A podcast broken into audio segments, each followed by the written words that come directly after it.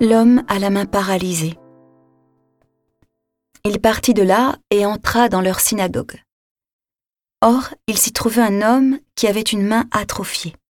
Et l'on demanda à Jésus, Est-il permis de faire une guérison le jour du sabbat?